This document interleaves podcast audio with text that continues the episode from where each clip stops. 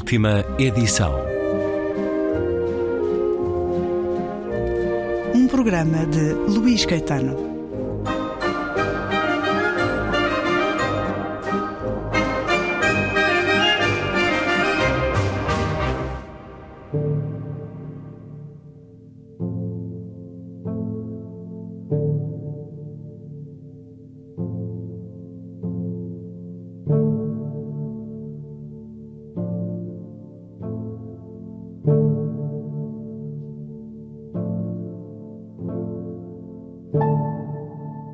Recentemente vi um filme que se chama As Pequenas Margaridas e que conta a história de duas raparigas maravilhosamente ignóbeis, bem orgulhosas da sua querida estreiteza de espírito, destruindo alegremente e de bom humor tudo o que ultrapassa os seus próprios horizontes.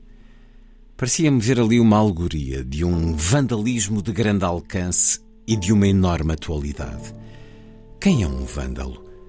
Não, não é de todo o camponês analfabeto que, num acesso de cólera, pega fogo à casa do rico proprietário terratenente. Os vândalos, com quem me cruzo, são os letrados contentes consigo próprios.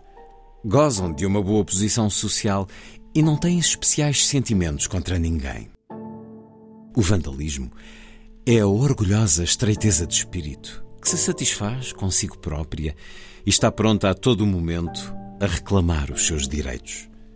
Esta orgulhosa estreiteza de espírito acredita que o poder de adaptar o mundo à sua imagem faz parte dos seus direitos inalienáveis e, como o mundo é maioritariamente composto por tudo o que a ultrapassa, adapta o mundo à sua imagem, destruindo-o. É assim que um adolescente decapita uma estátua num parque, porque uma estátua ultrapassa despoduradamente a sua essência humana. E como cada ato de autoafirmação traz satisfação aos homens, falo com júbilo. Os homens que não vivem, senão o seu presente descontextualizado, que ignoram a continuidade histórica e que têm falta de cultura, são capazes de transformar a sua pátria num deserto sem história, sem memória, sem ecos e isento de qualquer beleza.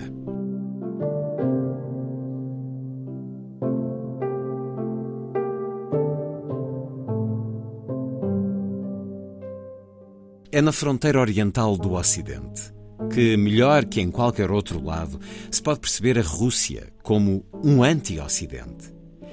Ela aparece aí não só como uma potência europeia como as outras, mas também como uma civilização particular, uma outra civilização. Czeslaw Milosz fala disso no seu livro Uma Outra Europa. Nos séculos XVI e XVII, os moscovitas apareciam aos polacos como os bárbaros, contra os quais guerreavam em fronteiras longínquas. Não se interessavam particularmente por eles. Dessa época, onde não veem senão o vazio a leste, deriva para os polacos a concepção de uma Rússia situada no exterior, fora do mundo. Aparecem como bárbaros os que representam um outro universo. Os russos representam-no para os polacos sempre. Casimir Brandis conta uma bela história. Um escritor polaco encontra-se com Anna Akhmatova, a grande poeta russa. O polaco queixa-se da sua situação. Todas as suas obras eram proibidas. Ela interrompeu. Foi preso? O polaco respondeu que não. Foi ao menos expulso da União dos Escritores? Não. Então de que se queixa? Akhmatova estava sinceramente surpreendida. E Brandis comenta: são estas as consolações russas. Nada lhes parece suficientemente horrível em comparação com o destino da Rússia.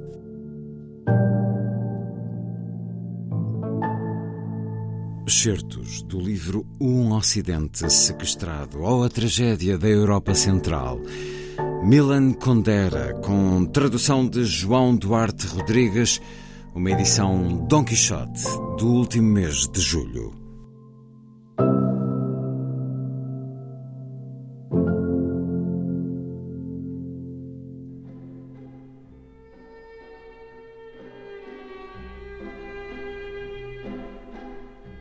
Tradutor e editor de larga experiência, João Rodrigues. Bem-vindo uma vez mais à Antena 2.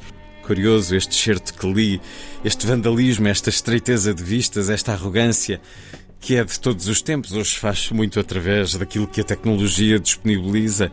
Digamos que Milan Kundera, em diferentes géneros, mas em particular no romance, claro, sempre teve essa capacidade de descrever a condição humana, e isto soa sempre a uma frase banal, mas a verdade é que o teve.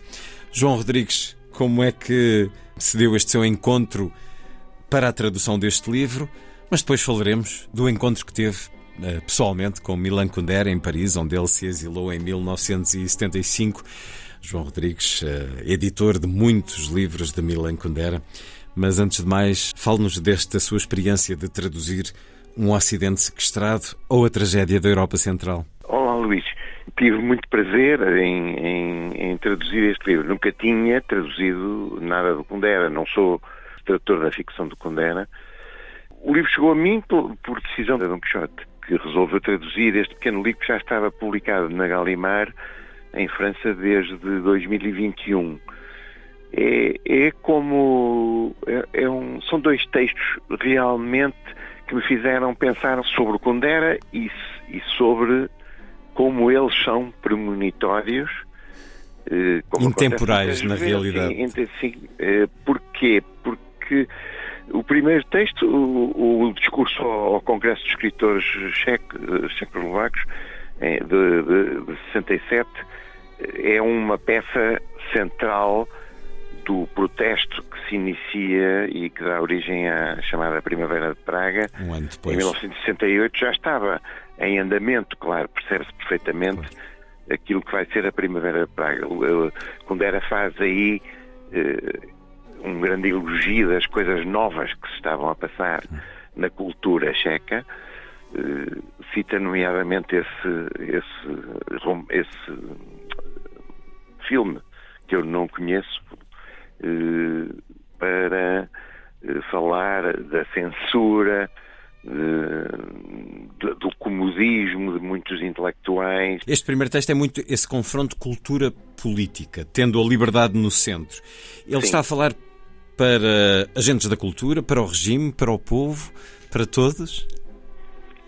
Sim, está, está, está, a falar sobretudo para agentes da cultura e critica-as duramente, aquelas que estão acomodadas com uma situação cheia de censura, digamos, é plena, que não permite a liberdade de expressão, embora estejam a fazer coisas eh, muito livres, não é? Como sempre sucedeu né? Nas, sob as ditaduras, nomeadamente no cinema, no, no cinema checo que estava em grande explosão e que, e que desempenhou um papel importantíssimo nesse momento também. O, o, segundo texto é um texto mais, mais pensado, talvez mais, eh, mais, mais eh, político, mais, mais internacional, sobre a impossibilidade, digamos, a impossibilidade não, porque ele faz uma espécie de previsão de que os países da Europa Central que estão so, com, sob os regimes comunistas e separados Euro, do que ele chama a Europa Ocidental, e a cultura ocidental e, e de que ele acha que fazem parte, da qual ele acha que fazem parte, deviam voltar, deviam voltar a fazer parte claramente dessa cultura e dessa, dessa tradição cultural. E na verdade isso passa. Isso, poucos anos depois de ele escrever isto, em 83, em, a partir de 89, a situação vai mudar uh, drasticamente, né? vai mudar drasticamente e vai acompanhar os desejos de Kundera. Né? É, é, é verdade. O, toda a obra do Kundera, de facto, também é ficcional, como disseste. Uh, reflete esta luta. É isso que me uhum. fez pensar. Quando li estes, estes dois discursos e os traduzi, pensei bastante nisso. É, é, são peças bem expressivas de uma batalha política que o Kundera travou toda a vida. E, e, digamos, tentando descrever uh, os males e e os bens, talvez, da, da condição humana. Curiosamente, ele que teve sempre essa luta em prol da sua nação e era muito popular durante o tempo em que viveu, eh, durante este, este período, por exemplo, da década de 60. Sim. Início, era muito popular, muito lido na Checoslováquia, mas depois, mais tarde, quando vai para Paris, eh, exilado, e se torna um escritor bastante mais eh, consagrado mundo fora, e mesmo depois de 1989, com a queda do muro e o fim da cortina de ferro, os checos nunca manifestaram particular apreço, enfim, generalizando, mas há, há, há muitos livros que nunca foram traduzidos uh, na República Checa. Consideraram-no de alguma maneira um, francês, um, um, homem que tinha virado costas ao país, passou a escrever em francês? Talvez, exato. talvez. Acho que sim. Acho que alguns atores intelectuais da Checoslováquia pensavam assim. Mas não, mas eu acho que não a maior parte, não a maior parte. Nem os grandes dirigentes como Vaclav Havel, o, o Havel e tudo, nunca hum. pensaram isso dele, acho que não. Nunca tomaram posição dessa forma contra o. Claro que ele ficou um intelectual francês, não é? Tornou-se, claro. como muitos outros, que, foi uma coisa que se passou com muita gente que esteve exilada em França, foi acolhida por aquele país, amava aquela literatura, não é? Os clássicos franceses são uma referência formidável, sempre presente para o para o, o Kundera, de modo que ele acabou por afastar-se um pouco por, por, tornar e, um, e os... um parisiense hum.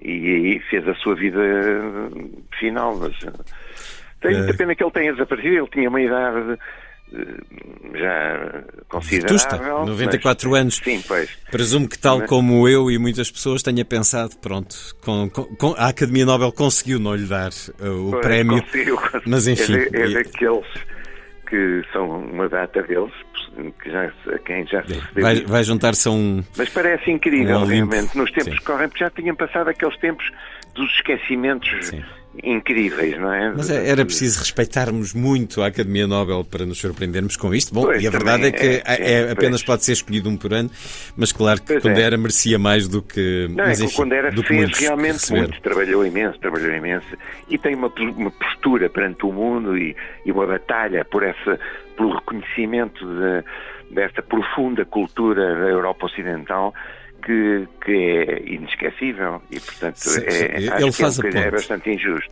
Ele faz a ponte entre estas, estas diferentes Europas, que é, no fundo, a reflexão que ele uh, escreve em 1983, neste texto que dá título ao livro que o João Sim. Rodrigues traduziu, Um Ocidente Sequestrado à Tragédia da Europa Central, esta necessidade absoluta que temos de conhecer o passado, para compreendermos o presente e tomarmos as melhores decisões em relação a isso. É um texto muito intemporal e muito adequado uhum. ao período em que estamos a viver com aquilo que sabemos a, a leste. João Rodrigues, tradutor deste livro de Milan Kundera, Um Ocidente Sequestrado à Tragédia da Europa Central, publicado pela Don Quixote, que foi editor durante muitos anos. João Rodrigues, que conheceu Milan Kundera em Paris, por favor, partilhe connosco esse momento, esse olhar que teve sobre é o escritor. Uma vez, eh, já depois de saídos da Dom Quixote, o Manuel Alberto Valente e eu fomos a Paris com um objetivo, pensámos em Paris e um dos objetivos que tínhamos era negociar, julgo que talvez do caminho, no caminho para Frankfurt ou no regresso, nem à ida, negociar um livro eh, não, nunca publicado em Portugal ainda pela Dom Quixote com o Milan Kundera. Eh, com a Vera Condera. A mulher do Condera era a pessoa. É, era a gente. Era, era a gente, é uma espécie de agente dele próprio. Era quem tratava dos, das questões das publicações dos seus livros no estrangeiro. E fomos convidados para ir visitá-lo à casa dele, uh, que era na Rue de Rennes, uh, ou numa transversal da Rue de Rennes, uh, falar com eles. Pronto, receberam-nos e tomámos não sei se o Manel já escreveu alguma vez sobre isso. No, na eh, sua um crónica do Expresso. Na crónica que ele faz. Tomámos um chazinho em casa de Kundera, fomos muito bem recebidos e é muito amavelmente recebidos. É verdade que eles eram um bocadinho, pareceu-nos um bocadinho bichos do mato, quer dizer, eram, o Kundera era um, muito, um homem reservado, digamos, de vida privada reservada, tudo casa, nada de cafés e restaurantes exteriores e tal. Pronto. Acho que isso, esse livro é mesmo a exceção na obra do Kundera ter sido publicado na ASA, não me lembro do nome do livro, publicado na Asa e não publicado na Dom Quixote. A Dom Quixote é que é a editora do Condera em Portugal. Será o Jacques é, é... e o seu amo? Talvez o Jacques e o seu amo, uhum. sim. É, é um livro um bocadinho fora do, do, do, do, não é um romance. Portanto, é, um, é uma homenagem a é, Denis é, Diderot em três atos. É, uma... é, é, exatamente. E, e, foi muito foi, foi muito interessante foi estar com eles e com o Condera. Ele, ele é, foi, mas eles foram realmente mesmo muito amáveis e caseiros pronto, hum. em receber, a receber-nos assim dessa forma. E conversaram sobre literatura, sobre Portugal, sobre.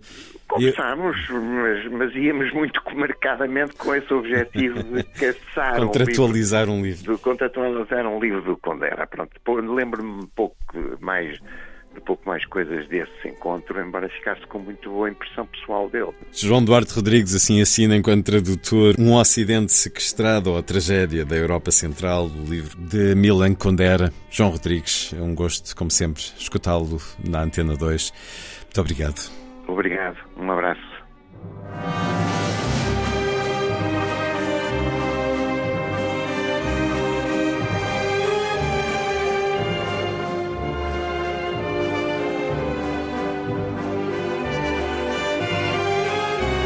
Última edição.